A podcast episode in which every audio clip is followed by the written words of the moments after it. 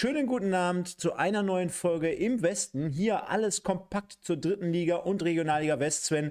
Ich glaube, wir sind auch mittlerweile oder generell schon immer das einzige Magazin, erstens zur Primetime und zweitens in Kombination zur dritten Liga und zur Regio West. Also das gibt es hier exklusiv jeden Sonntagabend und du siehst, wie schnell so ein paar Wochen ins Land ziehen, denn mittlerweile hier Folge 6 dürfte es mittlerweile schon sein. Und von daher sage ich wie jeden Sonntagabend, Schöne Grüße an den lieben Sven. Diesmal ein wenig, ja, ich möchte sagen, rundum erneuert. einen wunderschönen guten Abend, Stefan. Äh, ja, erstmal auch einen wunderschönen guten Abend äh, an unsere Community, die da draußen schon wieder unterwegs ist und uns heute Abend wieder zusieht. Ich freue mich und äh, freue mich, dass ihr uns äh, mal wieder lauscht, äh, unserer, äh, ich nenne es mal Expertenmeinung in Anführungszeichen, zur Regionalliga West und zur dritten Liga. Ähm, du hast es gerade gesagt, zu Primetime schon richtig cool, auf jeden Fall. Und äh, ja, rund erneuert. Ne? Äh, musste mal ab. Ich sag mal so, es musste mal ab. Äh, ich sehe jetzt auch wieder aus wie ein Mensch, aber ich muss ehrlich gesagt gestehen, ich fühle mich auch nicht ganz so wohl damit. Ich glaube, äh, er muss wieder wachsen. Ich sehe damit zu jung aus. Das funktioniert nicht. Was hat äh, deine Community bei dir bei Instagram nochmal abgestimmt für ein Ergebnis? Was ist es letztendlich geworden? ja, die haben ja entschieden eigentlich, aber du hast dich gegen den Trend entschieden. Richtig. Äh, Uli Hoeneß sagte, glaube ich, irgendwann mal, the trend is your friend. Und äh, ich habe mich ganz dieser Geschichte nach äh, dazu entschieden, einfach mal gegen den Strom zu schwimmen und habe gedacht, nee, ich mache trotzdem mal. Wir waren bei, ich glaube, 70 Prozent, die gesagt haben, dass der Bart besser dranbleiben sollte. Mehr Culpa, ja, ihr habt recht gehabt, er wäre besser dran geblieben, aber äh, wie man sieht, ich verfüge über einen halbwegs vernünftigen Bartwuchs, er kommt schnell wieder nach. Die, die, die ersten da draußen jetzt schon wieder so nach dem Motto, buh, buh. wie nennt man das bei Insta? Entfolgt, glaube ich. Von genau, daher, ja. Genau. Minus drei User heute Abend. naja. Wir wollen die Leute nicht langweilen, aber wir haben natürlich einiges zu berichten zur dritten Liga und zur Regionalliga West. Und du hast gerade angesprochen, äh, viele, viele Leute schon wieder dabei. Auch vielen Dank nochmal für den Support. Letzte Woche ungefähr über 1500 äh, Zuschauer hier live und im Replay. Also sehr, sehr, sehr gut. Äh, traditionell geht es auch hier mittlerweile wir haben es gerade gesagt, parallel zum Tatort mittlerweile äh, richtig zur Sache. Nein, wir sind jetzt hier diesmal in dem Fall nämlich nicht zu spät. Der eine oder andere beschwert sich gerade schon wieder, um mal mit den ganzen Geschichten jetzt hier im Chat schon so aufzuräumen. Denn es war angekündigt, nochmal Breaking News, ja, es wurde bei YouTube nicht aktualisiert, aber bei äh, Instagram, deswegen auf jeden Fall immer folgen, folgen, folgen, Leute. Bei Instagram stand es dann korrekt drin, 2015, hinterlasst dort mal ein Abo. Dann haben wir noch hier äh, den Essener 81, den ich natürlich grüße. Haben die Jungs keine Lust mehr, Mittwochs online zu gehen? Doch, haben sie. Aber äh, der Stefan ähm, Lorenz, der hat am Mittwoch Niederrhein-Pokal gespielt mit seiner Truppe, mit Renania Bottrop. Und der Marlon, ich meine, ja, folgt ihm einfach, da werdet ihr sehen, wo der jeden Tag rum, sich rumtreibt. Weltkarriere, Weltkarriere. Ja, geht richtig ab. Und äh, darüber hinaus hat er sogar die äh, Sponsorenveranstaltung bei Rot-Weiß Essen in der letzten Woche moderiert, wo alle ja. letztendlich zu Gast waren. Also, die haben schon noch Bock. Wir haben uns aber aus äh, Gründen dafür auch entschieden, dass ich es nicht mache. Mittwochs. ja, aus, aus, Gründen. Sonst, äh, denke ich mal, hätten wir eine ganz andere Quote. Soll auf jeden Fall am Mittwoch, äh, wenn es äh, passt, dann wieder soweit sein. Also neue Folge Rot-Weiß. Vielleicht auch mit einem spannenden Gast. Da schauen wir einfach mal, Sven. Ja, also, wir haben es angesprochen. Die dritte Liga äh, ist äh, ja in seine nächste Runde gegangen. Und zwar haben wir Viele vermuten wahrscheinlich jetzt mit, einem, mit dem RWE-Spiel jetzt den ersten Aufhänger. Nein, wir machen es heute mal anders. Wir bauen den roten Faden auf. Und zwar sehen wir es jetzt hier im Hintergrund. Viktoria Köln, unser Westclub in der dritten Liga, ein zusätzlicher. Ja, jetzt wird der eine oder Essener oder Duisburger sagen, Hö, die haben doch gar keine Fans. Doch, die haben mit Sicherheit auch ein paar Fans. 5000 an der Zahl, 5112, davon mit Sicherheit 3000 aus München. Also es war sehr, sehr gut besucht, es war sehr, sehr voll in der, es ist ja keine Gästekurve. Du warst mit Sicherheit auch schon mal am Sportpark, ja. ne? Sportpark Höhenberg, glaube ich, heißt der, oder Höherberg heißt der, ja. Das ist ja im Prinzip mehr eine Gerade, auf der du dich da befindest. Ja. Und äh, ja, nett, nette Gerade. Ist, äh, ein schönes Stadion mit einem Wald gelegen. Das Ganze äh, ist ganz nett gemacht, ja. Genau. Und äh, wir sehen schon, die Viktoria aus Köln ist der erste Club, der es äh, geschafft hat, mal den Löwen ein paar Punkte abzuknüpfen. Natürlich wird der MSV Duisburg das nächste Woche auch tun, ist ja klar. Ähm, Spaß beiseite, nein. Äh, Viktoria 1-1, wir sehen schon die Torschützen, einmal Risse mit einem Foul-Elfmeter und dann Verlat, der Sohn von Frank Verlat, also ehemaliger Abwehrboss damals bei Stuttgart und bei Bremen, äh, mit dem 1-1 Ausgleich in der 86. Minute und ich habe es mir, äh, ich will jetzt nicht sagen, ich habe mir das ganze Spiel angeguckt, weil das Wochenende sehr, sehr hart war. Das haben wir jetzt gerade auch gerade schon festgestellt in den Kulissen. Aber ich habe mir zumindest die Highlights angeschaut und kann nur sagen, also Viktoria Köln echt gut in der Partie. Gerade die erste Halbzeit sehr, sehr stark, auch mit einigen weiteren guten Möglichkeiten. Aber wie es dann für einen Tabellenführer so ist, äh, da packst du dann richtig nochmal zu, da packst du nochmal an, krempelst die Ärmel hoch und dann erzielst du durch Verlat, durch einen Abwehrspieler, ist ja jetzt äh, zu dieser Saison auch von äh, Mannheim dorthin gewechselt vor der Saison, übernimmt da jetzt auch mehr und mehr die Rolle des Abwehrchefs, äh, war auch vorher schon an zwei, drei Situationen beteiligt. Dementsprechend glaube ich, nehmen die Löwen dann ungeschlagen halt diesen Punkt einfach mal für einen Spieltag in Kauf, Sven. Ja, es, äh, ich sag mal so, Victoria hat sie ja auch lange am Rande der Niederlage gehabt. Ne? Das ist, äh, glaube ich, in der aktuellen Situation, so wie die Münchner Löwen auftreten, in der dritten Liga schon eine bärenstarke Leistung. Aber muss man ja auch sagen, nachdem das ja letztes Jahr für die Victoria auch eher schwierig gewesen ist, man lange ja auch unten drin gesteckt hat und äh, lange gegen den Abstieg noch gekämpft hat, sieht es ja diese Saison, zumindest der Start, gar nicht mal so schlecht aus. Ne? Jetzt mit, mit sechs Spielen, drei Siege, ein Unentschieden mit dabei. Du stehst auf Rang 8 in der Tabelle, hast zehn Punkte. Ich glaube, bei der Viktoria kann man sehr, sehr zufrieden sein mit dem Saisonstart. Ich wollte gerade sagen, also hätte mir jemand äh, gesagt, boah, Platz 8, den hätte ich aus Kölner Sicht für verrückt erklärt. Ich bin äh, übrigens äh, am Wochenende wieder in Köln, Sven nur mal so nebenbei, freue ich mich richtig drauf. Hat zwar nichts mit Fußball zu tun, aber wenn wir natürlich nächste Woche wieder ein bisschen ausführlicher darüber sprechen, welche Sportarten bzw. welche äh, Spiele haben wir uns angeschaut, da kann ich dir sagen, ich gucke mir, gucken, äh, lustige äh, Fanfrage nebenbei, vielleicht kommst du drauf, ich gucke mir Samstag drei Spiele hintereinander live an. Was könnte ich damit meinen? Drei Spiele hintereinander live. In Köln. In, in Köln. In Köln? Nee, komme ich nicht drauf. Ich bin Samstag bei der Europameisterschaft im Basketball. Okay. Ich war jetzt kurz bei Handball irgendwie, aber ja, mhm. cool. Auf jeden Fall. Ja, geht ja jetzt am Donnerstag los. Ein bisschen Schleichwerbung können wir ja machen, auch mal außerhalb. Das äh, ist ja ein ganz cooles Event. So, äh, oder generell alle Events, die in Deutschland stattfinden, sind ja cool. Und diesmal natürlich eine Menge, Menge NBA-Profis, auch bei vielen äh, anderen äh, Vereinen, hätte ich schon fast gesagt, aber Nationen dabei. Äh, wird eine ganz coole Nummer, aber das, wie gesagt, nur so am Rande. Wir schweifen ab. Wir sehen schon 1860 auf Platz 1 weiterhin, gefolgt von Elversberg, aber wir kommen ja gleich zur großen Tabelle und dann haben wir die Victoria mit einem echt guten Start. Und dann springen wir natürlich, wie es sich gehört, die Leute scharren schon ein wenig mit den Hufen. Kleiner äh, Fun Fact, äh, Fun Fact habe ich jetzt schon zweimal gesagt, aber kleiner, äh, kleiner ähm, Punkt nochmal an dieser Stelle. Ihr könnt natürlich wie immer auch einen Daumen nach oben da lassen und wir nehmen nach diesem Spiel, wie ihr es von uns gewohnt seid, einfach mal die Kategorie natürlich Spieler im Westen mit rein. Gehen aber zunächst einmal aufs 1 zu 1 Unentschieden zwischen der Spielvereinigung Bayreuth und Rot-Weiß Essen, Sven. Und äh, wir sehen es da schon. Markus Ziereis, der übrigens auch schon mal im Podcast war, damals beim MSV bei mir. Dort äh, hat er so ein bisschen über seine Zeit von äh, 1860 berichtet. Und ja, er war es dann halt derjenige, der auch, der in der zweiten Minute goldrichtig stand. Im, in der Wiederholung bzw. im Replay wurde äh, dann auch nochmal darauf hingewiesen, Wienand, der in dem Spiel halt auch den guten Jakob Golz vertreten hat, hatte bis dato noch nicht einmal die Hände am Ball oder am Fuß. Dementsprechend sein erstes Spiel, nach zwei Minuten greifst du da so hinter dich.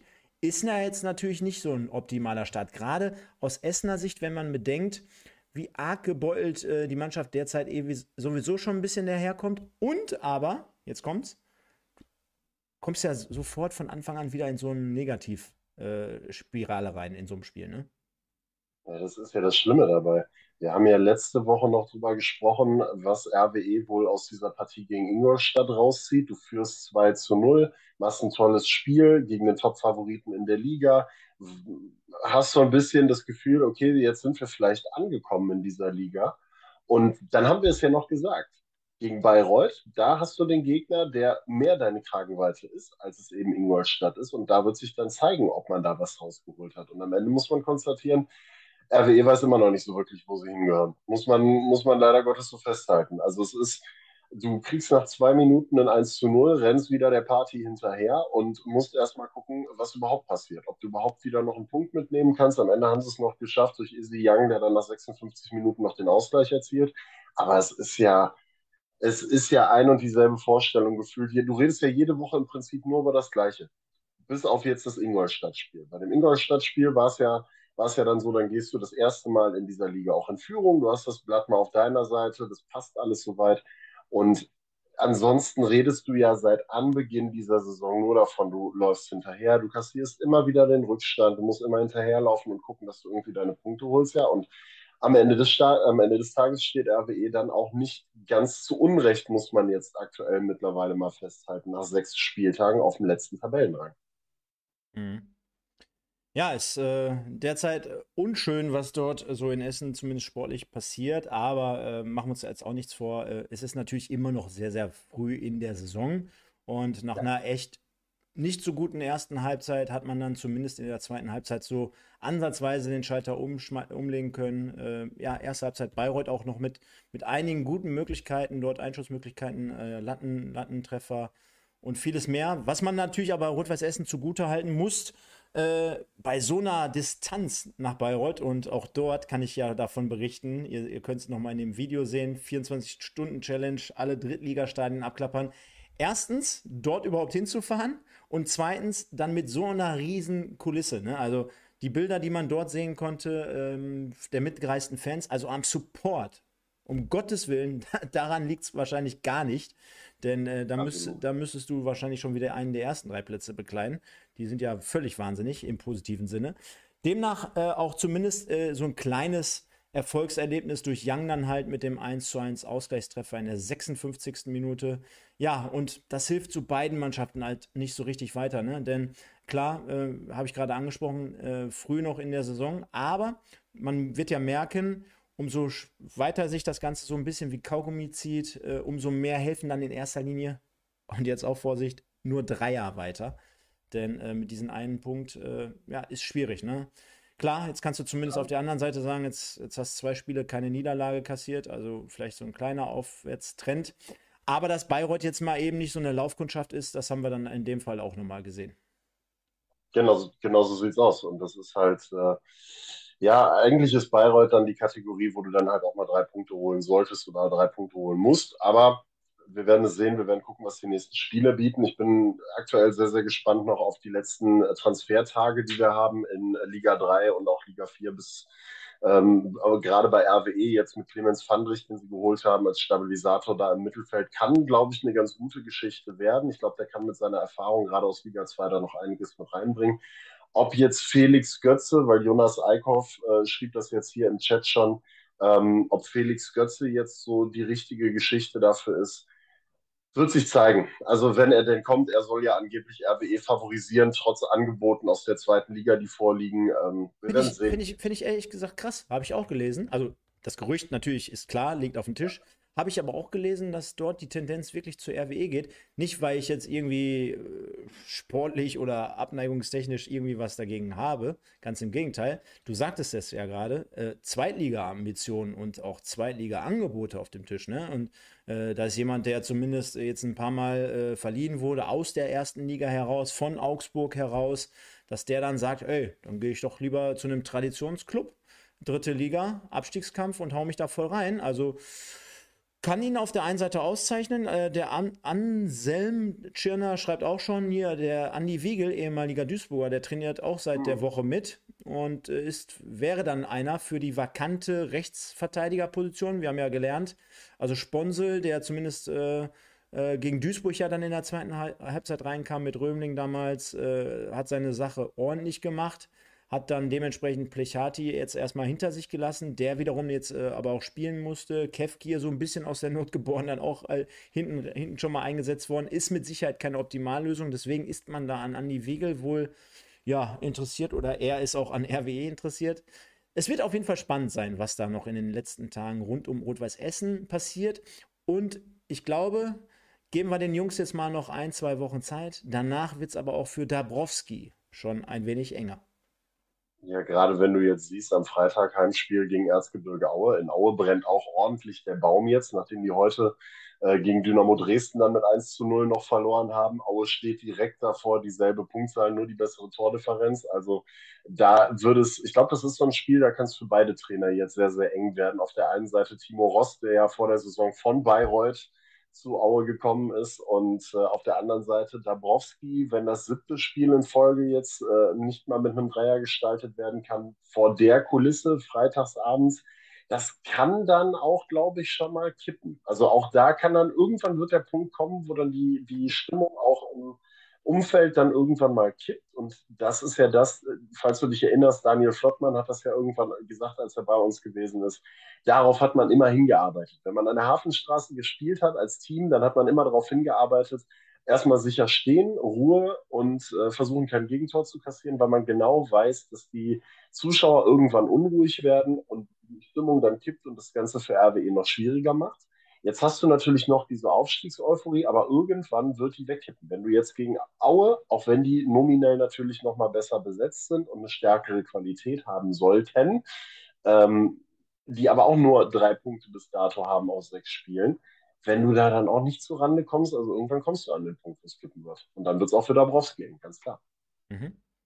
Dann würde ich sagen, ähm, machen wir es jetzt oder nee, machen wir, machen wir jetzt. Du hattest mir, Sven, nochmal die, ähm, ähm, als Übergang schieben wir das jetzt einfach mal kurz rein, die Spieler zum Im Westen des Tages.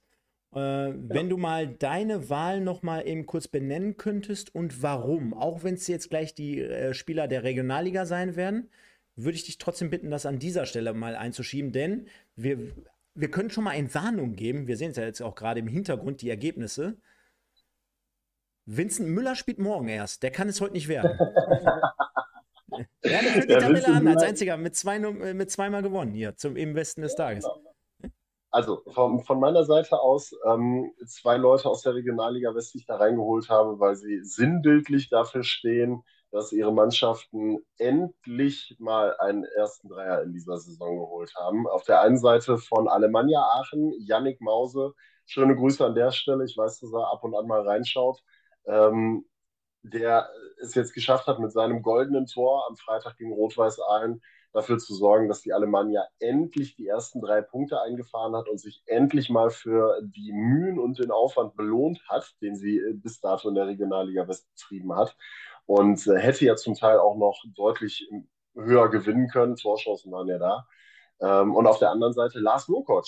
Lars Lokoc, äh, Mittelstürmer, auch von Fortuna Köln in diesem Fall, ähm, auch er hat, und da wird es jetzt langsam äh, ein wenig historisch, zumindest was diese Saison angeht, nicht nur für den ersten Dreier dieser Saison für Fortuna Köln gesorgt, sondern hat am, das ist jetzt, siebter Spieltag, wenn ich das richtig im Kopf habe, sechster, siebter Spieltag, ich muss lügen, ich äh, komme schon gar nicht, für sechster Spieltag, glaube ich, hat, hat es jetzt geschafft, tatsächlich das erste Tor der Fortuna aus dem Spiel heraus zu erzielen.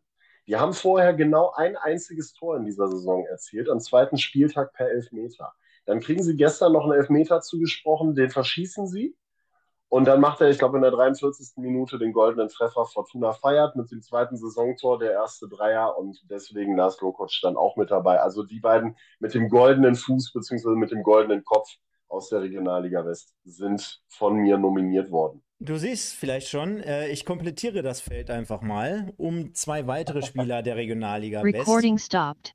Denn ähm, ja, macht für mich jetzt gerade relativ wenig Sinn, äh, jetzt jemanden hier aus der dritten Liga zu nominieren. Also ich hatte natürlich äh, tendiert, dort vielleicht Easy Young mit reinzunehmen. Ich glaube, insgesamt ist es auf, ähm, auf Essener Seite ein bisschen zu dünn gewesen diese Woche. Ich glaube auch, ähm, dass es ein bisschen schwierig war, jetzt äh, Marcel Risse aufgrund von einem verwandelten Foul-Elfmeter reinzunehmen.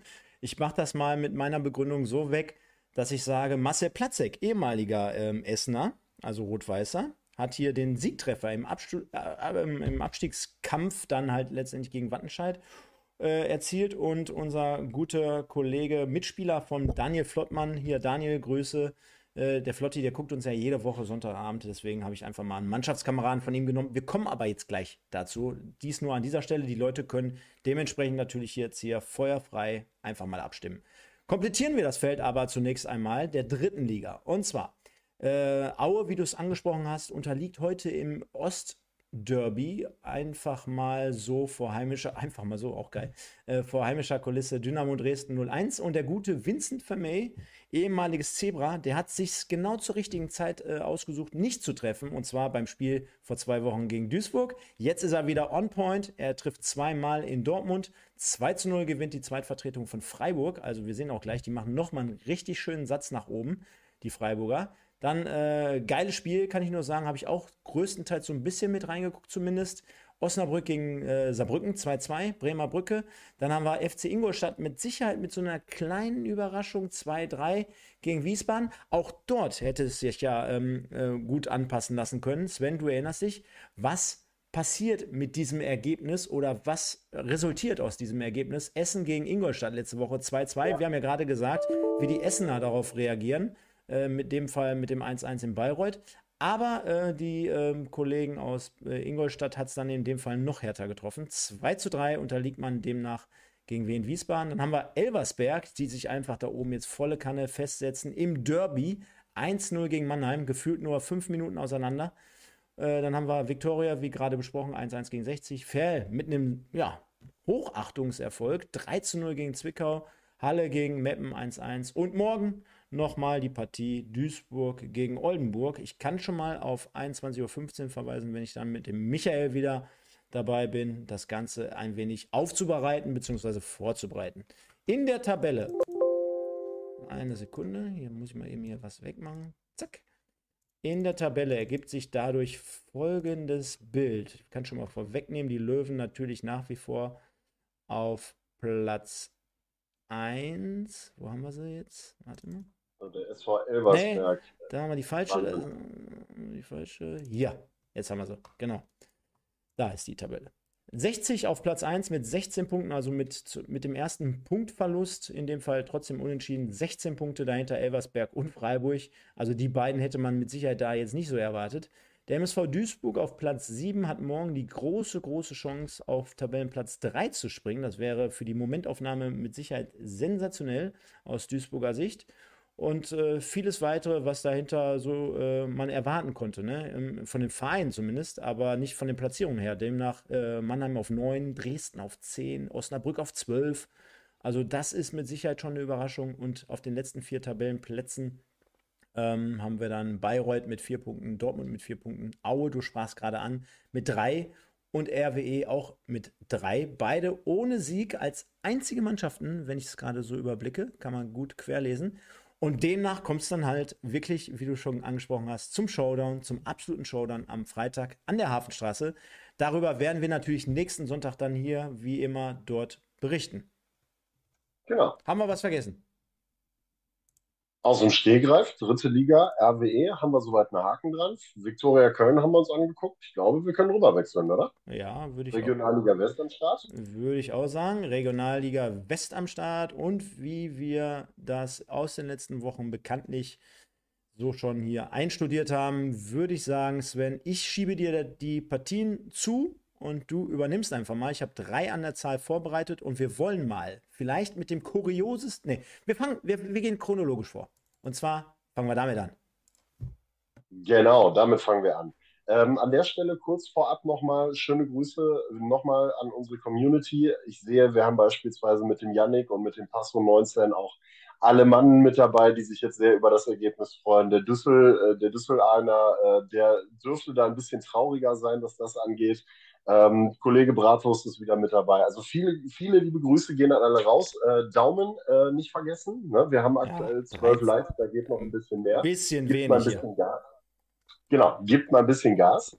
Und äh, wir kommen dann tatsächlich zu dem ersten Spiel. Du hast gesagt chronologisch, Freitagabend. Die Alemannia im Flutlichtspiel am Tivoli gegen Rot-Weiß Ahlen. Endlich, muss man sagen, mit dem ersten Dreier in dieser Saison. Und es hat lange, lange, lange jetzt gedauert. Also ähm, ich habe ja das ein oder andere Spiel der Alemannia in dieser Saison schon gesehen, äh, sehen dürfen. Und die Jungs arbeiten viel, die kämpfen viel, die machen viel, die erarbeiten sich sehr, sehr viele Torchancen. Alleine das Tore schießen fehlt ihnen. Also das fällt ihnen einfach ein bisschen schwer, muss man sagen. Und ja, trotz dessen, dass sie eigentlich eine ganz gute Offensive haben, Elsa Medramay, Yannick Mause da vorne drin, eine gute, eine gute Kombination, Tim Korzuschek auch. Und äh, so war es eben der genannte Yannick Mause, der dann das goldene Tor in, äh, in Aachen am Tivoli gemacht hat und äh, nach gut 20 Minuten schon ähm, haben danach noch die ein oder andere gute Torchance gehabt, die Aachener. Hätten da tatsächlich das Ergebnis noch ein bisschen höher schrauben können und hatten dann in Halbzeit 2 aber auch ein bisschen Glück, weil André Dai von Rot-Weiß Aalen dann mit einem schönen Schuss nur den Pfosten getroffen hat. Also es hätte auch unter Umständen wieder nur zu einem Unentschieden reichen können. Was man aber sagen muss, gerade Yannick Mause auch mit einer sehr, sehr starken Partie hat da vorne wieder für viel Wirbel gesorgt, viele Angriffe initiiert und auch abgeschlossen und äh, ist nicht umsonst dann auch bei uns in der Verlosung drin. Und für die Aachener, ich habe es gerade eben gesagt, wenn du dir das so anguckst, der Start ist gar nicht so übel. Die Aachener haben eine einzige Saisonniederlage, wenn du es so willst. Auf der anderen Seite hast du jetzt einen ersten Sieg, du hast drei Unentschieden, du kommst irgendwie nicht so wirklich vom Fleck. Also das ist fünf Spiele, sechs Punkte, ist wahrscheinlich nicht das, was man sich in Aachen vorgestellt hat. Man hat nur fünf Gegentore kassiert, das ist schon mal ganz gut, aber wie gesagt, die Krux ist vorne, man trifft das Tor nicht. Und äh, das ist ja im Fußball bekanntlich wichtig, dass man mal ein Tor schießt, wenn man gewinnen will. Wie gesagt, am Freitag hat das eine gereicht. Ähm, die Aalener hingegen so ein bisschen am Schwächeln. Nach dem historischen 8 0 Sieg gegen Wattenscheid vielleicht auch einfach so im Hinterkopf mit diesem Gedanken, wow, wir haben jetzt dieses 8 zu 0 im Rücken, jetzt kann uns nichts mehr passieren. Und ja, dann liegst du auf einmal auf der Nase. Und dann funktioniert in den nächsten Spielen erstmal gar nicht mehr so viel. Ja, definitiv. Also ähm, haben wir ja hier auch schon wirklich seit dem ersten Tag an begleitet und haben, waren davon schon ein bisschen beeindruckt, wie die ähm, Aalener aus der Sommerpause heraus in die Liga gestartet sind. Also damit konnte man anfangs ja nicht rechnen. Und die haben ja auch eher so, ja, obwohl es jetzt hier jetzt mal zu keinem Treffer gelangt hat, natürlich klar durch dieses historische Ergebnis, aber zumindest schon 13 Tore auf der Habenseite.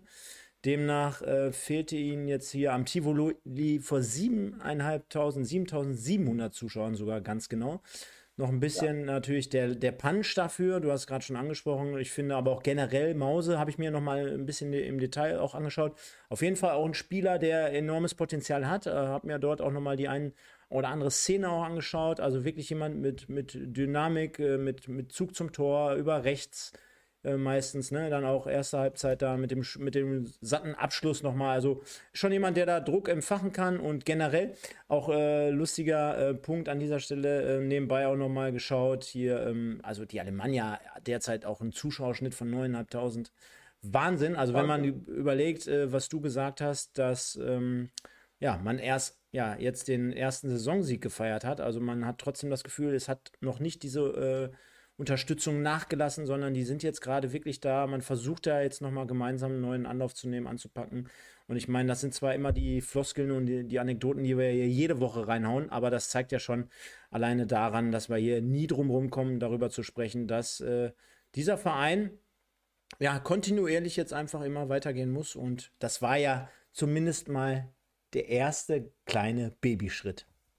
Absolut. Und einfach, wenn du dir das anguckst, du hast es gerade gesagt, 7700 Zuschauer, dann zu Saisonbeginn waren es über 10.000, die dort vor Ort gewesen sind. Äh, also am zweiten Spieltag erstes Heimspiel gegen Düren. Fantastische Kulisse, jetzt auch wieder eine fantastische Choreografie gemacht. Also Stimmung ist top, dieser Verein ist einfach sehr, sehr groß. Und was man momentan merkt, du hast das Gefühl, man ist in Aachen wieder eine Einheit und man ist nicht in, in Kleinkrieg und Nebenkriegsschauplätze so ein bisschen verstrickt, wie das ja auch gerne mal der Fall gewesen ist, als dort noch andere Personen äh, das Heft des Handelns in der Hand hatten. Aber seitdem Fuad Kilic wieder da ist, merkst du, da herrscht wieder auch im gesamten Verein eine gewisse Struktur, da herrschen gewisse Abläufe. Über den Spielstil, ich weiß, da gibt es immer zwei Meinungen bei Fuad Kilic, ähm, aber ich mag das einfach, das habe ich schon häufig genug gesagt, weil er sein, seine Emotionen und seine Leidenschaft auch auf die Mannschaft überträgt und die dann auch nach vorne gehen. Und ich sehe, du hast schon das nächste Spiel mit in die Verlosung reingeworfen. Äh, Preußen Münster gegen den SV Strahlen. Ja, 2-0 klingt eigentlich nach einer recht souveränen Angelegenheit, wenn man sich das Ganze so, so ansieht für die Preußen. Ähm, man muss dazu aber eine Sache sagen, so souverän war das lange Zeit Also man ist, äh, man ist 1 zu 0 in Führung gegangen durch äh, Alexander Langlitz. Ähm, und irgendwie, das war, ich meine sogar, es wäre Gerrit Wegkamp gewesen. Ich hatte mir die Highlights nochmal angeguckt. Ich meine, es wäre Wegkamp gewesen. Also ist ja auch egal. Münster geht auf jeden Fall nach einer Standardsituation 1 zu 0 in Führung. Du hast aber vorher auch nie das Gefühl gehabt, ähm, dass Strahlen denen jetzt hoffnungslos unterlegen gewesen ist. Also es war immer schon so, auch Strahlen hat den einen oder anderen Abschluss gehabt, war in der einen oder anderen Situation gefährlich.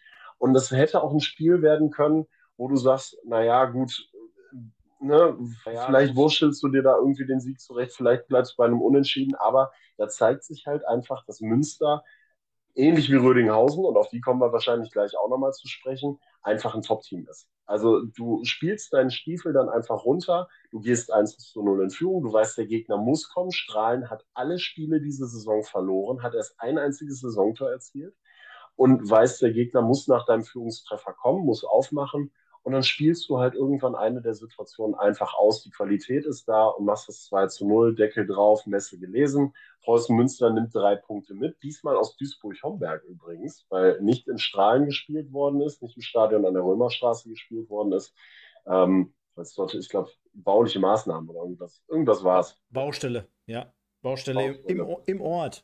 Und jeder, der schon mal in Strahlen war, der weiß, ja. da gibt es eine Straße, eine, eine Hauptstraße, äh, dementsprechend dachte man, jo, bei den 600 Zuschauern, die es insgesamt betrifft, das können wir nicht riskieren. Keine Ahnung, ja. wie viele aus Münster da waren. Ich vermute mal 200. Die haben dann wahrscheinlich für sehr, sehr viel Aufsehen gesorgt. Ähm, demnach machen wir da auch fast mehr oder weniger einen Haken dran.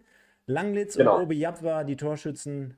Münster gewinnt 2 zu 0 auswärts. Jetzt könnte man auf der anderen Seite sagen, Sven, boah, spricht für eine Spiel Spitzenmannschaft, wenn man dann vielleicht, selbst wenn es knapp ist und wenn man jetzt nicht grundsätzlich brilliert, dafür, dass man aber trotzdem die drei Punkte mit nach Hause nimmt. Auf der anderen Seite, und deswegen sollten wir es auf jeden Fall beobachten, wir legen jetzt mal so den Finger zumindest in die Wunde. Das, kann, das können wir jetzt nehmen, das können wir einpacken und das holen wir nächste Woche mal raus wieder. Oder ist es wirklich so, das ist insgesamt nicht so richtig rund? Ich würde diese Frage mal einfach als kleinen Cliffhanger für nächste Woche aufnehmen und da, da schauen wir einfach mal, was die Preußen dort dementsprechend zelebrieren. Absolut. Ich meine, ne, Köln 2. Also die als Da war ja was. Da war ja was am genau. letzten Spieltag. Da war ja was, genau. Also von daher, es ist ein guter Cliffhanger. Wir schauen uns das nächste Woche mal an, auch wenn die Defensive mir bei Preußen Münster aktuell sehr, sehr gut gefällt mit nur zwei Gegentoren. Das ist schon, hat schon Hand und Fuß. Mal gucken. Ja, Übergang. So. Jetzt, ja. haben, jetzt, jetzt, jetzt, jetzt, haben wir doch das Rekordspiel, das neue. Und es ist ja auch schon eine Szene äh, im Chat erwähnt worden, ja. die, glaube ich, ähm, ja. also die ist, noch, die ist noch schärfer gewesen als dieses Ergebnis überhaupt. Jerome Profeta, wie der das, also wir fangen mal von vorne an. Wir fangen mal von vorne an. Der SV Rödinghausen gewinnt äh, gegen Rot-Weiß Oberhausen überraschend deutlich, muss man sagen, mit 5 zu 1 und fackelt gerade in Halbzeit 1 ein Feuerwerk ab und geht mit einer 5 zu 0 Führung in die Pause. Ähm, interessanterweise muss man auch da sagen, das Ergebnis sieht in diesem oder lässt wieder anderes vermuten als äh, das Spiel am Ende des Tages wirklich hergegeben hat, weil Oberhausen auch mit einer Vielzahl an Torchancen, die sie nicht genutzt haben. Und äh, Jerome Profita ist da tatsächlich das Ding, was da wirklich sinnbildlich für steht. Ich glaube, Sven Kreier war es, der über halb links dann im Strafraum den Abschluss gesucht hat. Der Ball trudelte am Torwart vorbei. Äh, Thiago Estevao äh, an ihm vorbei Richtung Torlinie und wäre von selbst ins Tor gegangen, wenn ich das richtig gesehen habe. Und Jerome Profeta hat gedacht, ne, der Kreier, der hat schon genügend Tore, der braucht nicht noch eins, den möchte ich gerne versenken. Oder aber er hat sich gedacht, der Kreier hat schon genügend Tore, der braucht nicht noch eins, dem gönne ich das Ding einfach nicht. Grätscht in diesen Ball rein und schafft es tatsächlich dafür zu sorgen, im Liegen irgendwie das Ding nicht über die Linie zu drücken. Eigentlich hätte er sich nur da reinwerfen müssen. Der hätte nur irgendwie seinen Körper da reinschmeißen müssen in diesen Ball, dann wäre er über die Linie geflogen.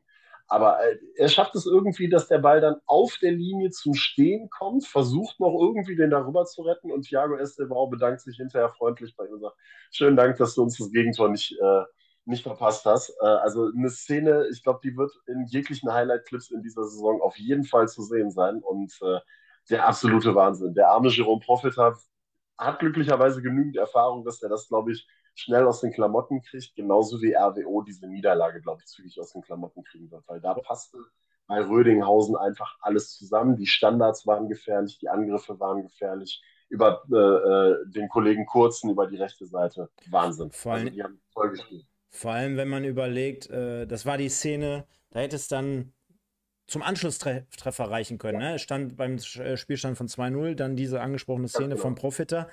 Das wäre dann so dieser 1-2 äh, Anschlusstreffer gewesen. Und ja, man redet ja bekanntlich immer im Fußball von diesem Effekt, der dann hätte vielleicht eingetreten. Hätte aber wenn und aber. Und ich habe so immer das Gefühl, wenn RWO mal keinen guten Tag hat, wenn es dann mal richtig schlecht läuft, dann fangen die sich auch mal, also richtig, dann kriegen die so eine richtige ein von äh, gegen die Wumme. Du wolltest noch was sagen? Genau das. Genau das. Und äh, das hat hier unser User Google-Konto gerade so schön gesagt, RWO schon mit 15 Gegentoren in fünf Spielen, sechs, nee, fünf Spiele sind es dann. Jetzt müssen wir gerade gucken. Ja, das eine, ist das eine nicht abgebrochen worden? Da, das, ja, genau, das ist das eine nicht, noch nicht gewertete mhm. Spiel, genau, äh, wo sie auch vier Gegentore kassiert haben ja. gegen äh, U21 von Köln.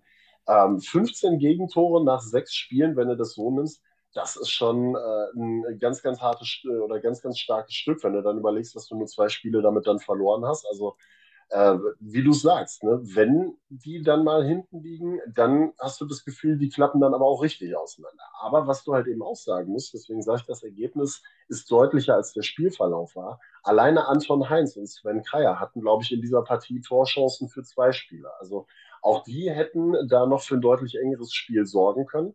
Aber bei Anton Heinz ist es ja so, der kann scheinbar nur die schönen Tore. Also der hat ja vier Saisontore bereits schon gemacht und äh, kann nur wunderschöne Traumtore machen. Aber ähm, ja, wie, wie du es angesprochen hast, also Rot-Weiß Oberhausen zerfällt dann in Halbzeit 1 so ein bisschen und äh, war, also es war ja wirklich gefühlt jeder Angriff drin. Ne? Zumal, äh, wenn wir jetzt gerade über RWO sprechen und die haben sich so viele Gegentore gefangen, jetzt schaue ich gerade mal auf die äh, Ergebnisse generell nochmal.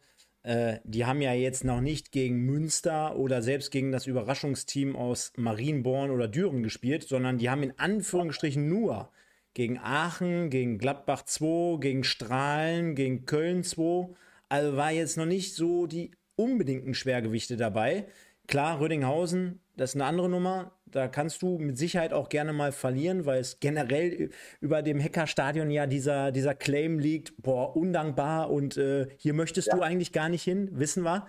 Äh, 5-1, aber wie du auch gerade gesagt hast, ich habe mir die Tore auch nochmal gegeben und äh, das 1-0, geile einstudierte Ecke. Da wird der Ball gechippt, aber mit Dampf auf den hinteren Pfosten, auf den zweiten, auf den zweiten Pfosten. Der wird dann wieder mit dem Kopf in die Mitte gebracht, um dann von der anderen Position heraus dann halt letztendlich einzuschieben. Und äh, wie das Spiel generell hinten raus schnell gemacht wurde, auch das Tor zum 2, zum 3-0, schaut euch das mal an. Da geht dann wirklich von hinten die Post ab, über die Außen. Natürlich muss man jetzt fairerweise dazu sagen, Sven, bei all den Dingen, die wir positiv auf Rödinghausener Seite ansprechen, ich meine, was ist das für ein Abwehrverhalten? Da wird Mike Terranova, der wird wahrscheinlich heute noch äh, äh steil gehen, wenn er sich die Dinge anguckt. Ne? Der wird da wahrscheinlich heute, heute, heute Sonderschichten einlegen in, in Oberhausen. Von daher, ähm, ja, ähm, kann man aber trotzdem zusammenfassen. Ein bisschen schade. Äh, 526 äh, Zuschauer haben dieses Spiel nur live verfolgt. Das dürften in Zukunft zu Ehren dem Daniel, Daniel Flottmann hier demnächst auch mal ein paar mehr sein. Mensch, jetzt greift ihr oben wieder an. Ja. Ihr wollt ja doch in die dritte Liga. Also. Und, und mit den Leistungen auf jeden Fall äh, im Rahmen des Möglichen. Für mich zeichnen sich da so gerade so ein bisschen mit Rödinghausen und Münster tatsächlich so zwei Schwergewichte der Liga so ein bisschen ab. Münster, die das halt dann einfach sehr seriös und souverän runterspielen und Rödinghausen, die ja da wirklich für äh, zum Teil dann auch richtig starke Spiele sorgen, wie jetzt eben dieses Oberhausen-Spiel, wo du ja teilweise nicht gedacht hast, dass dann ein Regionalligist äh, unterwegs ist. Also gerade dieses Umschaltverhalten nach Ballgewinn war ja schon richtig große Klasse. Und dann ist halt die Frage, wie sich diese Überraschungsteams weitermachen. Und äh, da spielst du jetzt gerade nämlich auch schon einmal die Ergebnisse. Vielen Dank. wollen wir direkt einmal kurz draufgehen. Am Freitag ähm, neben dem Sieg der Alemannia äh, gegen Rot-Weiß Aalen noch die Partie von der U21 des FC Köln gegen Fortuna Düsseldorf U23 mit 3 zu 1 für die Kölner ausgegangen. Ähm, dann haben wir am Samstag noch neben der Partie Strahlen-Münster und äh, Rödinghausen-Oberhausen noch die Partie von Borussia München-Gladbach gegen den Wuppertaler SV gehabt, das 0 zu 0. Da können wir relativ zügig einen Haken dran machen. Der WSV bleibt zum zweiten Mal in Folge ohne Gegentor. Das ist, glaube ich, noch das Positivste, was du mitnehmen kannst. Nach vorne geht immer noch nicht sonderlich viel. Ähm, Haken dran. Und am Freitag kommt der SV Strahlen. Wenn du dagegen nicht gewinnst zu Hause, dann ja, äh, wird es, glaube ich. Und äh, da lege ich mich fest, für Björn Mehnert ganz, ganz, ganz, ganz ungemütlich werden in Wuppertal. Ähm, mal gucken, wie das dann da aussieht. Und äh, da kommt übrigens eine Frage, die sich mir mal im Laufe des Wochenendes aufgedrängt hat, mal an den Experten rübergeworfen. Björn Mehnert macht ja aktuell den Fußballlehrer beim DFB. Fällt dir aus dem Stehgreif ein Trainer ein, der es geschafft hat, wenn er in Lohn und Brot bei einem Verein gewesen ist, erste, zweite, dritte Liga, völlig egal, und nebenbei diesen Fußballlehrer gemacht hat, nicht entlassen zu werden. Weil ich habe im Kopf, also vom Gefühl her, immer diesen Punkt, dass gerade aufgrund dieses Lehrgangs, du bist halt eben an zwei Tagen die Woche nicht vor Ort, du hast die Mannschaft nicht die ganze Zeit unter deinen Fittichen. Und man merkt das im Prinzip seit diesem Essensspiel, seit dem Pokalspiel in Wuppertal, dass da der Turning Point gekommen ist und dass es seitdem so ein bisschen von oben wieder ein bisschen runtergeht. Ähm, dass ich habe so im Kopf immer das Gefühl, dass diese Trainer, die diesen Lehrgang machen, zum einen natürlich zwang, manchmal zwanghaft vielleicht versuchen, das ganze Gelernte umzusetzen und zum anderen eben in die Situation kommen, dass du das ja, dass, dass sie in den meisten Fällen tatsächlich entlassen werden, weil der Druck zu groß wird am Ende des Tages. Du hast die Mannschaft nicht mehr fünf Tage die Woche, sieben, sechs, sieben Tage die Woche unter deinen Fittichen. Du kannst nicht gegen jeden Strom direkt gegensteuern, gegen jedes Grüppchen, was sich vielleicht bildet, gegensteuern. Klar, wird der, nächste, wird der ein oder andere sagen, dafür hast du auch Co-Trainer, aber du bist halt der Cheftrainer, du bist die Autoritätsperson. Und ich kann mir durchaus vorstellen, dass es da ähm, mit Sicherheit auch Mannschaften gibt, wo dir als Cheftrainer vielleicht auch ein bisschen die Autorität mir, mir fällt jetzt keine im ersten Moment ein, müsste ich natürlich jetzt auch in den Geschichtsbüchern herumkramen, aber ich kann hier trotzdem zwei Anmerkungen, die mir so durch den Kopf gegangen sind, dazu geben. Punkt 1, ähm, muss man in seiner Situation das jetzt gerade in dem Moment machen? Klar äh, wird man sich jetzt nicht äh, letzte Woche erst dafür interessiert haben und auch nicht letzte Woche erst für angemeldet haben. Also das ist mit Sicherheit äh, ein etwas langfristig angelegtes Projekt, ist mir schon klar. Aber dann auch die Frage generell äh, an, die, an, die, an die Lehrgänge. Muss, muss sowas während einer Saison stattfinden? Zumindest irgendwie jetzt gerade um diesen Zeitpunkt heraus. Ne? Also wir kennen das ja immer äh, beim DFB und äh, bei den Fußballverbänden. Äh, Terminierung ist ja nicht immer so die größte Stärke. Äh, selbst von, äh, egal ob von Länderspielen, äh, Bundesligaspieltagen äh, bis hin zu einem Trainerlehrgang. Ja, äh, das ist so 1a, 1b würde ich jetzt mal sagen. Muss Björn Mehnert das generell machen? Was hat er vor? Wo möchte er hin? Möchte er dann doch in die Bundesliga dann demnächst, um das trainieren zu können? Oder sagt er, ey, ich hätte mich jetzt mir sogar, äh, weil der Wuppertaler SV hat ihn ja jetzt hier angestellt seit äh, über einem Jahr, äh, hätte ihn, die Konstellation hätte sie ja auch so eins zu eins erstmal lassen können. Ne? Also generell Weiterbildung und dies ist natürlich auf der anderen Seite auch sehr, sehr gut. Ich stelle nur halt einfach mal diese These auf, muss das jetzt aus allen, von allen Beteiligten, von allen Parteien so, muss das jetzt gerade so sein und muss das auch stattfinden während einer Saison? Punkt 1. Punkt 2, ich nehme noch mal eben ganz kurz diesen Punkt auf, den du letzte Woche reingesprochen hast, äh, angesprochen hast. Es passt ja anscheinend nicht. Es gibt dort arrivierte Kräfte, die vielleicht der eine kann mit dem nicht so gut, dann spielt der andere eher so ein bisschen für eine Galerie. Und jetzt kommt ja der entscheidende Punkt. Ob Björn Mehnert da ist oder nicht, zeigt sich, glaube ich, ganz einfach eher so im, im Führen der Mannschaft oder im, im Verhalten genau. der Mannschaft. Es geht ja nicht darum, dass der Co-Trainer nicht ein Training leiten kann. Das, das wird er blind machen können. Nur, wenn unter der Woche dann irgendwie der eine mit dem anderen Beef hat und du kannst es nicht sofort klären und ausräumen, sondern nimmst du noch einen zweiten, dritten Tag mit oder äh, nimmst das gegebenenfalls sogar mit ins Spiel am Wochenende und der Trainer kriegt es nur vom Hören sagen so mit und kann natürlich nicht zugreifen, indem er da 300, 400, 500, 600 Kilometer weit entfernt ist, sondern sonst würdest du es machen wie unter Männern. Du nimmst dir den zur Seite, nimmst dir den zur Seite, klärendes Gespräch oder nimmst du nur den einen und dann räumst du diese Dinge sofort aus der Welt.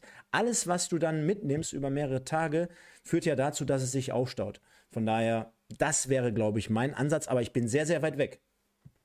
Ganz genau. Aber äh, genau die Punkte sind es, ähm, die auch mir da so ein bisschen Kopfzerbrechen bereiten. Wir haben gerade eben im Chat noch den äh, Punkt gehabt, Christian Wück war das bei Rot-Weiß Aalen damals, dem selbiges auch passiert ist, dann auch am Ende entlassen worden. Also mir mhm. fallen so, ich habe so im Kopf so den einen oder anderen Trainer, dem das Schicksal leider Gottes so, so zugeschlagen hat, dass er dann da doch entlassen worden ist, weil es eben nicht vereinbar ist aber, auf diesem Niveau. Aber wo wir gerade so die ganzen Trainer jetzt hier so ansprechen, ne?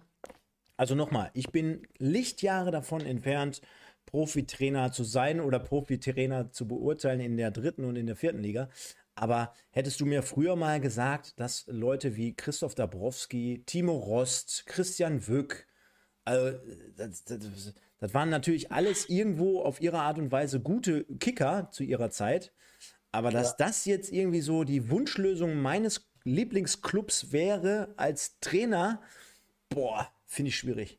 Finde ich echt schwierig. Ich weiß, ganz, ich weiß ganz genau, was du meinst, ohne denen jetzt ihre Expertise in ja. Abrede stellen zu wollen, aber einfach mit dem, was du damals als Spieler mit ihnen assoziiert hast. Ja, und ja. Christian, Christian Wück hat es ja tatsächlich in die Nationalmannschaften geschafft. Er ist ja mhm. U-Nationaltrainer, der Mann. Mhm. Also mhm. der scheint ja eine gewisse Expertise zu haben, aber das, ist, das sind dann Namen, die hörst du und denkst dir, im ersten Moment, ohne dass ich mit diesen Menschen jemals geredet habe, oh, Oh nee, oh, der, also der Kelch darf jetzt gerne an uns vorübergehen. Weil, weil, weil auf der anderen Seite, wir beide sind ja auch Fans. Wir sind Fans und ich erkläre das immer meistens in dem anderen Format hier sonntags ab 21, 21, 15, wenn es auch zum Beispiel um Transfers geht. Ja, der MSV Duisburg beispielsweise hat in der dritten Liga ähm, Benjamin Giert verpflichtet. Da habe ich gesagt, weil viele Leute mich natürlich angehauen haben, hör mal, und? Kann ich sagen, löst bei mir nichts aus, weißt du? Und wenn äh, als ja. Fan, als Romantiker, wenn äh, Ronaldo nach Dortmund gegangen wäre und ich bin kein Dortmund-Fan, dann hätte ich das trotzdem geil gefunden. Wäre eine geile Nummer irgendwie gewesen, oder? Also äh, ja. nur damit man mal draußen versteht, was ich immer damit meine, du, du musst ja abgeholt werden. Du, du kaufst dir doch auch gerne von deinem Lieblingsspieler ein Trikot. Oder du, du findest das geil, wenn. Also ich fand damals geil, als Thorsten Lieberknecht zum MSV Duisburg gekommen ist. Ein geiler Typ, äh, voll einer, der da brennt und der hat auch äh, schon geschafft, mit Braunschweig hochzugehen, bis in die erste Liga. Äh, äh, hat was bei mir ausgelöst, eine Reaktion. Und so gar nichts ist halt auch immer irgendwie schlecht. Absolut, ja? absolut. Bin ich voll bei dir und äh, deswegen, aber interessanter, interessanter Einschub auf jeden Fall. Wir machen mal weiter mit den Spielen noch. Wir müssen ja. auch mal jetzt zu Potte kommen. Genau. Ähm, genau, Gladbach, WSV haben wir abgehakt. Aufsteigerduell. Bocholt gegen Wattenscheid. Bocholt gewinnt mit 3 zu 2 gegen die SG Wattenscheid. Schöne Grüße auch an Marcel Platzek, der da wieder erfolgreich gewesen ist. Und nichts, äh, nicht umsonst deswegen auch äh, unter anderem zur Wahl des Spielers des Tages bei uns wieder parat steht. Dann haben wir die Partie SC Wiedenbrück gegen Fortuna Köln. Das Spiel durfte ich tatsächlich kommentieren. 1 zu 0 gewinnt die Fortuna in Wiedenbrück im Jahnstadion. Ähm, muss man ja immer sagen, ein Auswärtssieg mit Wiedenbrück, so vom Gefühl her sind das immer sechs Punkte, die du mitnimmst, weil Wiedenbrück, das Stadion klein, eng, es geht immer ein Wind und auch da ähnlich wie in Rödinghausen immer ganz, ganz unangenehm zu bespielen, das Ganze. Von daher Glückwunsch an die Fortuna zum ersten Saisonsieg. Auch da Lars Lokotsch, der Torschütze, bei uns als Spieler des Tages in der engen Auswahl mit drin. Und dann haben wir noch die Partie Lippstadt gegen Düren. Der Aufsteiger kassiert seine erste Saisonniederlage in Lippstadt und dann auch direkt mal ordentlich mit 3 zu 0. Ähm, unter anderem hat mal wieder der gute Viktor Meyer getroffen in dieser Partie. Also erster Dämpfer. Wahnsinn. Viktor Meyer, für mich auch einer, ich, der ist damals als guter Goalgetter von Lippstadt aus nach Wuppertal gewechselt hat in Wuppertal den Zug aus einem Metern Entfernung nicht getroffen, den vorbeifahrenden äh, Güterzug. Und verletzt sich, verletzt sich, fällt anderthalb Jahre gefühlt aus, hat, nie ein, hat gefühlt nie ein Spiel bestritten und wenn doch, war der irgendwie, weiß ich nicht, immer unter ferner Liefen, wechselt in der Winterpause zurück nach Lippstadt und als ob der im, Schalter, äh, im Kopf einen Schalter umgelegt hätte oder als ob der nach Wuppertal immer seinen Bruder geschickt hat oder so, fängt der da wieder an zu knipsen wie ein Weltmeister. Bereits vier Saisontore jetzt. Und abschließend Heute noch die Partie des anderen Aufsteigers Kahn Marienborn zu Gast bei der U23 von Schalke 04. Und Kahn Marienborn macht da weiter, wo sie zuletzt aufgehört haben. Auch hier wieder ein Sieg. 2 zu 1 gewinnt Kahn Marienborn. Damit der fünfte Sieg im sechsten Spiel, 16 Punkte und weiterhin die Tabellenspitze für den Aufsteiger aus Kahn Marienborn. Glückwunsch an der Stelle weiterhin.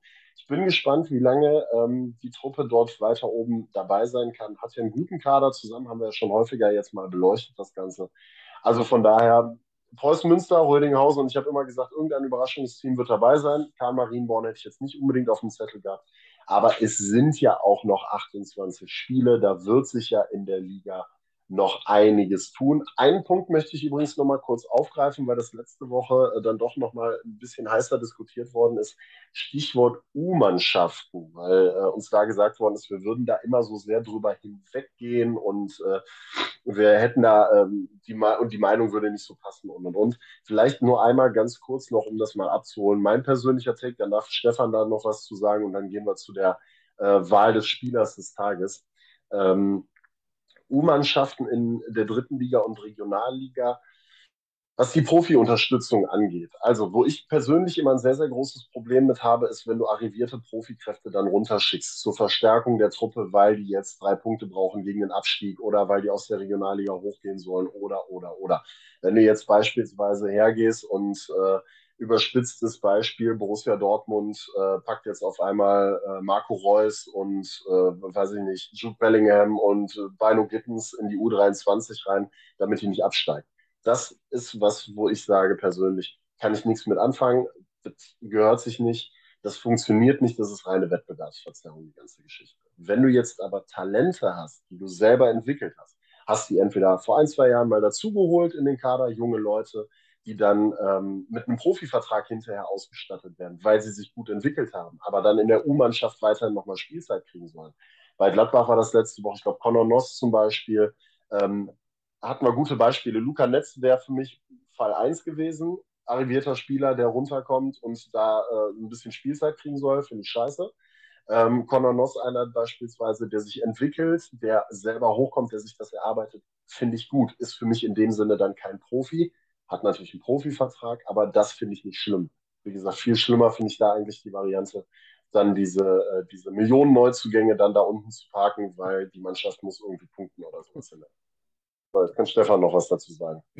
Ja, würde ich in dem Fall auch so unterschreiben, weil ähm, wir haben ja auch letzte Woche klipp und klar angesprochen, im Spiel der Preußen gegen Borussia Mönchengladbach 2 war es ja, äh, welche. Art genau. oder nicht welche Art, welche Jungs auch namentlich benannt dort gespielt haben.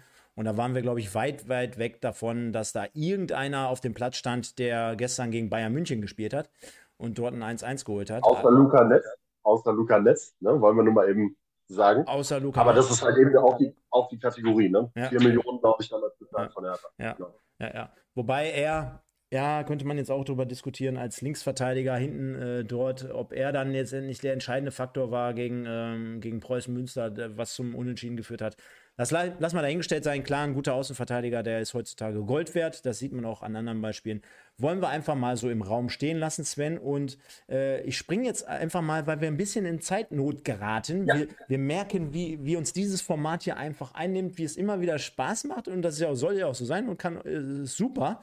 Muss ich mal demnächst mit der Regie sprechen, wie wir es demnächst noch hier besser timen können, weil Vielen, vielen Dank auch an euch da draußen wieder. Äh, regliche Teilnahme hier heute auch, äh, von daher super. Also komplettieren wir das Ganze. Kamarienborn auf Platz 1, gefolgt von Preußen Münster. Also da ist noch lange nichts in irgendeiner Art und Weise verloren, beziehungsweise irgendwie tendenzmäßig entschieden. Dann haben wir äh, mit Düren und Rödinghausen die Verfolger, die ärgsten. Und äh, dann, ja, ich sag mal, bis Oberhausen so Platz 6.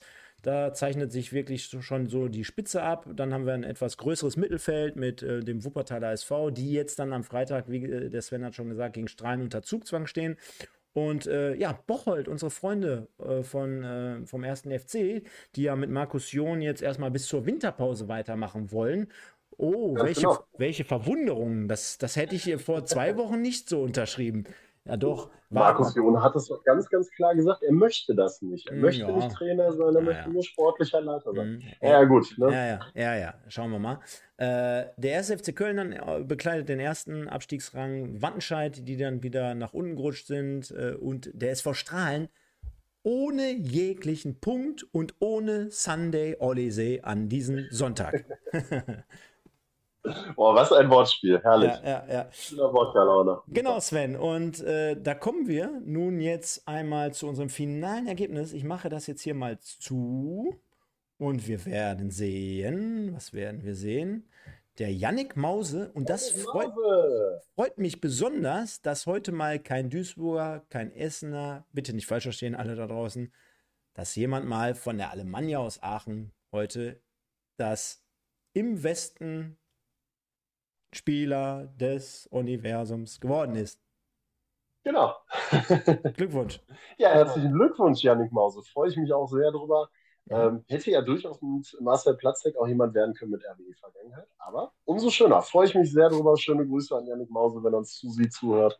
Äh, ja, und dann mal gucken. Vielleicht reicht es noch für die eine oder andere weitere Nominierung und vielleicht irgendwann mal am Ende der Saison dann als Spitzenreiter, als Sieger der Wertung für den genialen Pokal, den wir noch äh, erstellen lassen werden für genau, den genau. Champion. Haben wir ja gesagt, für die Leute, die uns heute zum ersten Mal zuhören, erstens einmal bitte liken das Video, das ist immer das Wichtigste, jedes Mal im Nachgang dann auch bitte kommentieren. Ihr könnt ja, weil wir haben ja auch viele Leute, die es sich erst heute Abend oder morgen nochmal anhören, ihr könnt ja auch mal reinschreiben, wenn ihr so generell in der Auswahl zum Im Westen des Tages äh, gefunden hättet. Also wen hättet ihr an unserer Stelle vielleicht nominiert? Wen hättet ihr auch vorne gesehen bei dieser Abstimmung. Ihr könnt ja gerne mal mit uns auch im Nachgang immer hier kontrovers diskutieren und schreiben. Also das wäre eine coole Sache, wenn ihr das auch im Nachgang gerne macht. Darüber hinaus natürlich den äh, Kanälen äh, einfach folgen. Also demnach bei Instagram verpasst ihr nichts. Da schreiben wir auch immer, wann wir online sind und welche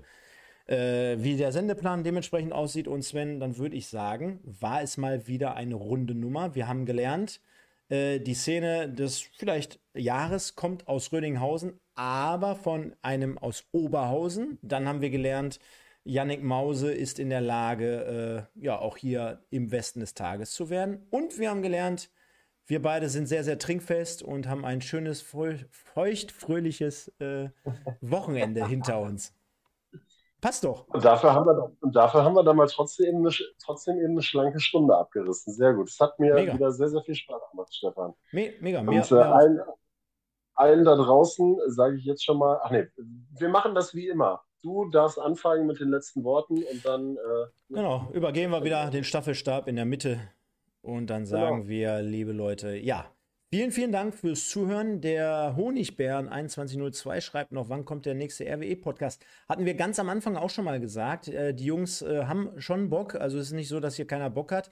Nur sind beide oder beziehungsweise wir alle in unserer Pottbolzer Runde sind fußballtechnisch sehr, sehr viel unterwegs, auch beruflich. Von daher müssen wir gucken und geben immer unser Bestes. Der Sonntag ist aber zumindest immer hier gerettet. Auch dort sprechen wir immer ausführlich über Rot-Weiß Essen und den MSV Duisburg. Wir versuchen es aber am Mittwoch wieder auf die Beine zu stellen.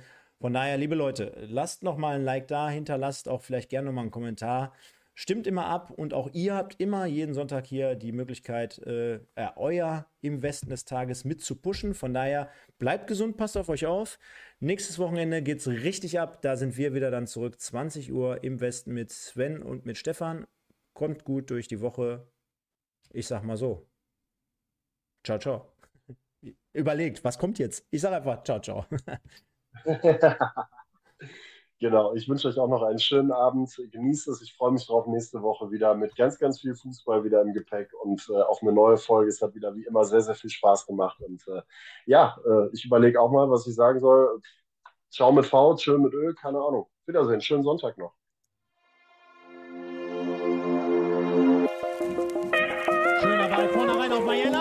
Schöner Ball